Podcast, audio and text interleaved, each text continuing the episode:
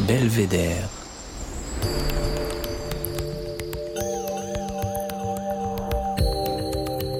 Le podcast du département de l'Isère.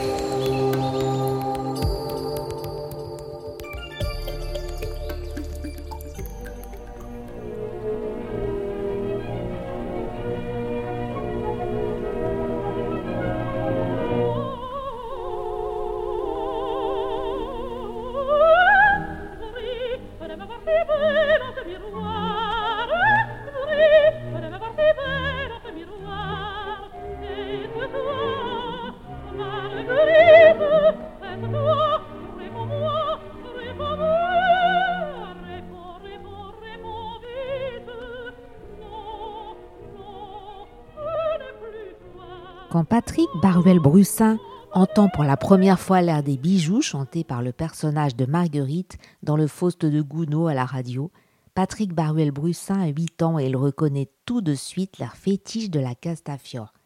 Mais alors, ce personnage de Tintin qui le fascine tant existe vraiment? Il n'en croit pas ses oreilles. Et il est encore plus surpris en apprenant que celle à qui appartient cette voix de cristal, Ninon Valin, vécu à deux pas de chez lui, près de Bourgoin-Jallieu, à Montalieu-Versieux. Le jeune garçon, lui-même doté d'un bel organe de baryton, va tomber éperdument amoureux de la chanteuse, qui n'a rien à voir avec la redoutable diva d'Hergé. Cette jolie brune au charme piquant et même tout son contraire, douce, modeste, généreuse, engagée, sans aucun caprice. Et quelle voix Elle fut la plus grande cantatrice de son temps, toujours adulé aujourd'hui en Argentine, en Angleterre, aux États-Unis, oublié pourtant en son pays.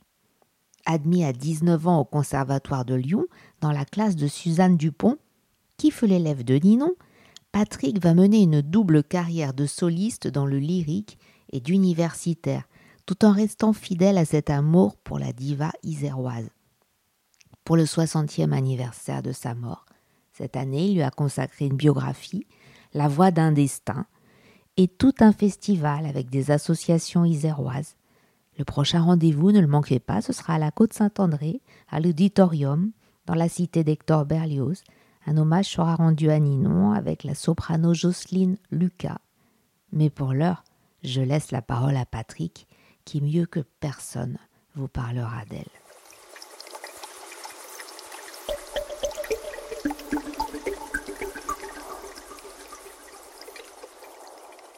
Ninon Valin est née donc en 1886, elle est décédée en 1961.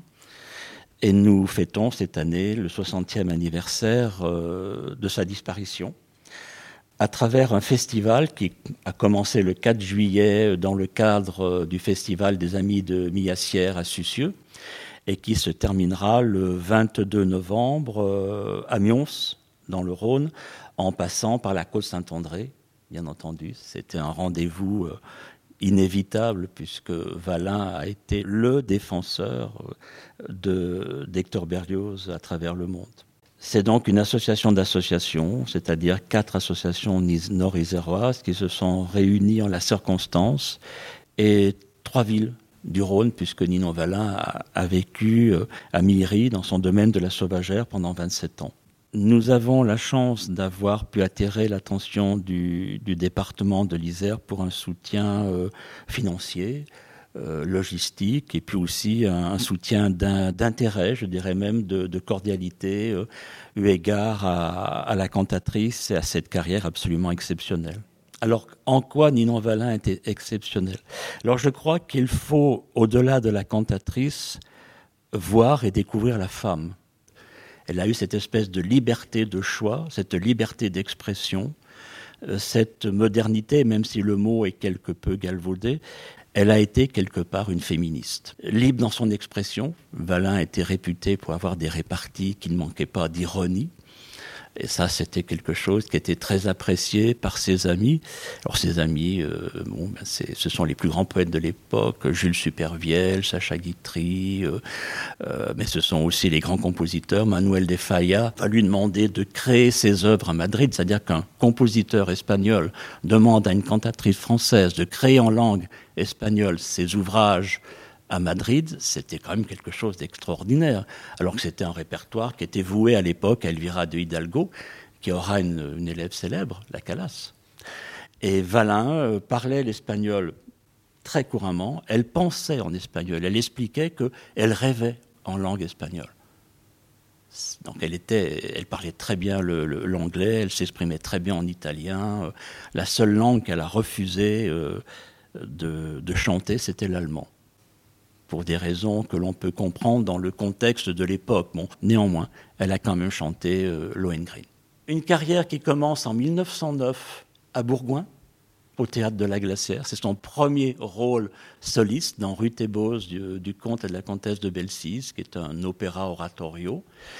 Et elle se terminera en 1959 dans un dernier récital qu'elle donnera à Lyon. Euh, elle avait 73 ans.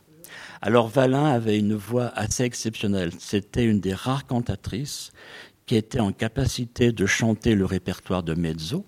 Elle a chanté Carmen et de chanter Manon, qui était un rôle extrêmement léger avec des suraigus. Elle avait une voix très très longue. Elle, avait une, sorte de, ductilité euh, vocale qui lui permettait d'aborder tous les rôles. Quant à Carmen, jolie anecdote aussi, elle a chanté Carmen la première fois en 1912 à l'Opéra Comique, et elle voit une très vieille dame à l'issue de la représentation qui vient la voir, c'est Madame Bizet-Strauss, la veuve de Georges Bizet, et qui lui dit Mademoiselle, votre Michaela était merveilleuse, mais chantez Carmen, vous avez tout ce qu'il faut pour chanter Carmen. Valin aussi a eu cette chance extraordinaire euh, d'arriver sur Paris à une époque où les plus grands compositeurs français étaient tous là, sur place. Elle a été créatrice des ouvrages euh, au-delà du martyr de Saint-Sébastien, je pense à La Demoiselle élue de Claude Debussy, elle a créé euh, Gabriel Fauré, elle a créé Xavier Leroux, elle a créé Ravel, elle a euh, créé Manuel de Falla, Montpour, Joachim Nin, elle a même été la, marraine de, de, la fille de Joachim Nin, qui allait devenir une très très grande écrivaine, Anaïs Nin. C'était une femme qui était curieuse de tout Valin avait une culture euh, encyclopédique. Elle ne passait jamais à côté de quelque chose qu'elle ne connaissait pas. J'aimerais aussi parler, puisqu'on parle de la curiosité de Valin, euh, elle avait rencontré euh, Marguerite Béclard d'Harcourt, qui a été la première femme ethnomusicologue, c'est-à-dire ces gens qui vont étudier la musique à travers la culture ethnique des peuples du monde entier. Et Marguerite Béclard d'Harcourt, qui était aussi une pionnière, une aventurière, une féministe, euh, très rebelle et très affirmée, lui dit écoute Ninon, euh, j'ai rencontré une tribu d'Indiens au Pérou, ils ont un chant extraordinaire, ils jouent une espèce de flûte de pan avec des sonorités très belles, ce serait bien qu'on s'y intéresse. Donc Valin est parti avec, euh, avec au Pérou, quatre mois dans une tribu indienne péruvienne, donc deux femmes qui se sont retrouvées au milieu d'une tribu indienne, c'est assez, incroyable. Et euh, Valin a appris la langue quechua. Béclar d'Harcourt a, a, mis euh, cette musique euh, péruvienne, indienne en partition. Et Valin a été la première femme qui a enregistré des mélodies indiennes péruvienne en langue quechua. Et à ce jour, elle est encore la seule.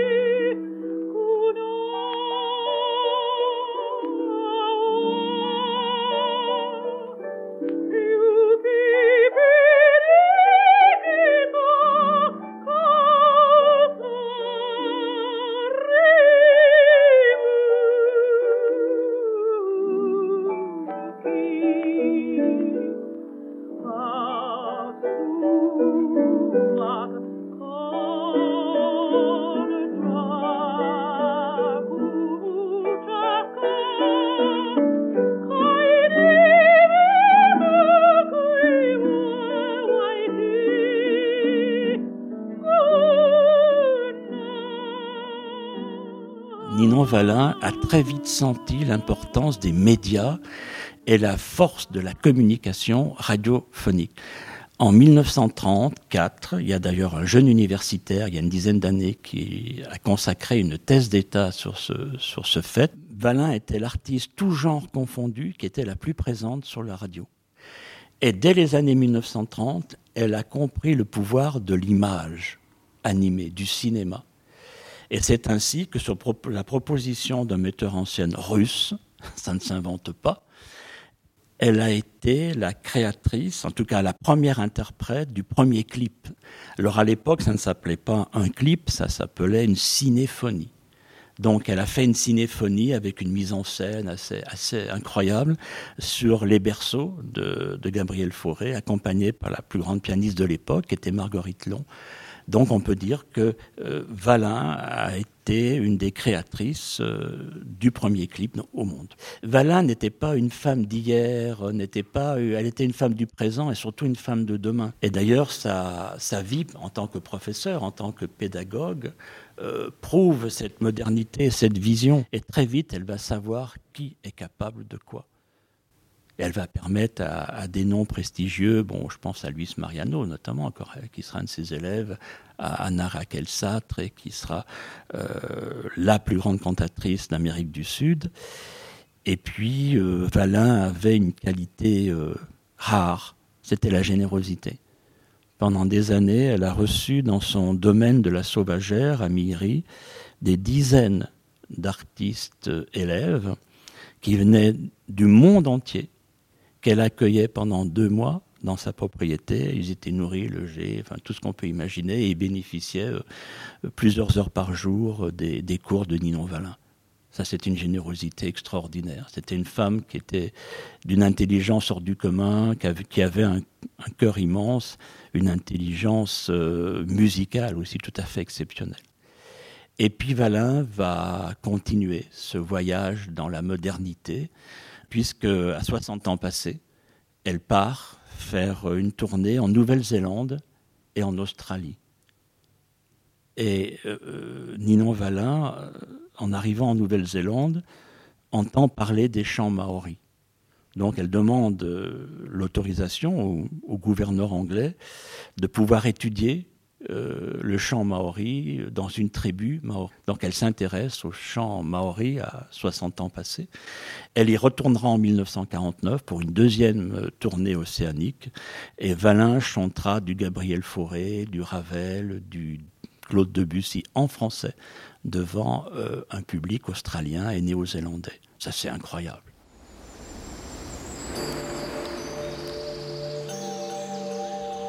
Vous écoutez Belvédère, le podcast du département de l'Isère.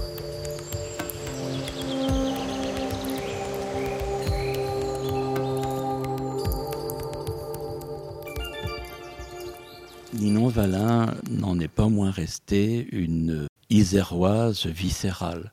Elle n'a jamais oublié euh, sa région natale. Elle revenait régulièrement à Montalieu-Versieux où elle euh, offrait des, concerts, bien sûr, euh, bénévoles euh, pour les fêtes, pour les, les kermesses, enfin, ça, c'est incroyable. Et puis surtout, surtout, Ninon Valin a, défendu sur les scènes du monde le plus grand de tous les musiciens français, c'est Hector Berlioz. Elle a chanté les nuits d'été à Sydney et à Melbourne. Euh, elle a imposé les nuits d'été euh, aux États-Unis. Elle a chanté euh, pratiquement tous les grands rôles de, lyriques de Berlioz en Amérique du Sud, mais aussi au Canada. C'était une iséroise. Elle adorait également Nantoin, qui était une de ses attaches familiales. Elle retournait très souvent à, à Nantoin retrouver sa cousine Estelle, qui était sa cousine germaine, mais surtout sa meilleure amie. Elle n'a jamais oublié ses racines. Elle n'a jamais oublié son milieu social. Elle était d'un milieu relativement euh, modeste, de la petite bourgeoisie rurale. Elle, elle avait un sens très fort de l'amitié. Quand elle donnait son amitié, euh, c'était un engagement affectif très fort chez Ninon Valin. Et puis Valin, euh, c'est aussi, Ninon Valin, une femme résistante. Car n'oublions pas que pendant la Seconde Guerre mondiale, elle a recueilli et caché pendant plusieurs mois la famille euh, de Paul Parel, le grand chef d'orchestre, qui était une famille de confession juive. Euh, vraiment, elle a caché également un très jeune euh, pianiste juif qui était propriétaire de la plus belle collection privée de partitions, y compris des partitions originales de Bach et de Mozart, qu'elle a restituées bien sûr à la famille de, cette, de ce jeune pianiste qui était mort malheureusement dans un camp de concentration en 1944.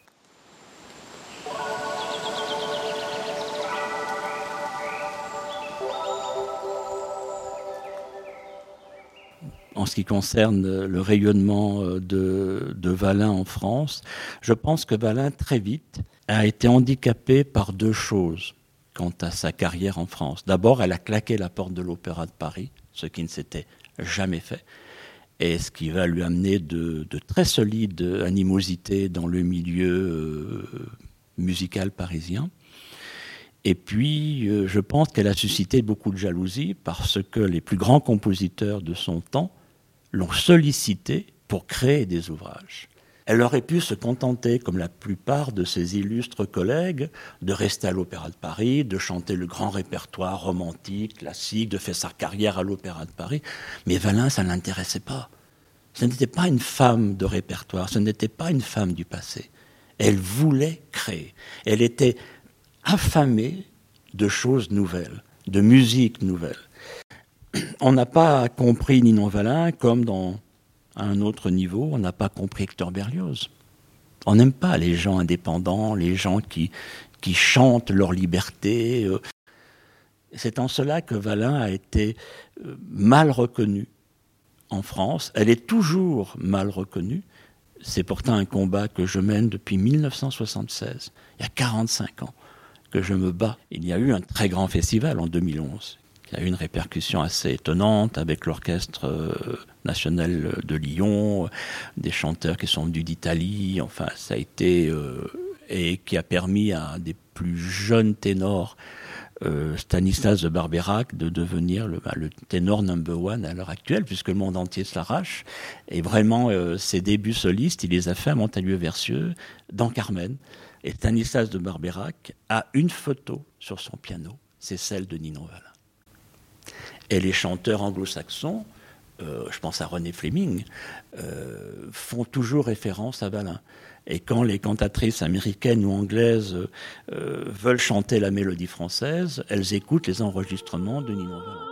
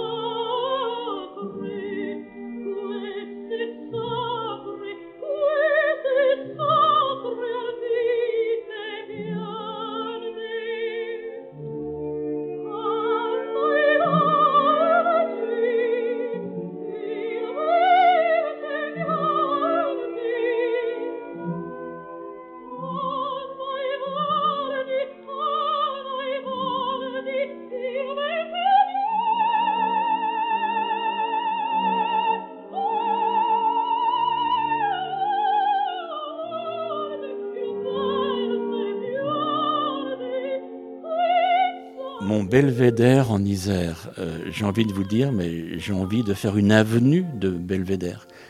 Stendhal, Berlioz, Fantin-Latour, Valin, et puis ceux aussi qui se sont invités en Isère. Claudel, par exemple. Et le drame de Brang, qui a donné un des plus beaux romans de la littérature romantique française, Le Rouge et le Noir de Stendhal, l'Isère est à elle seule un belvédère.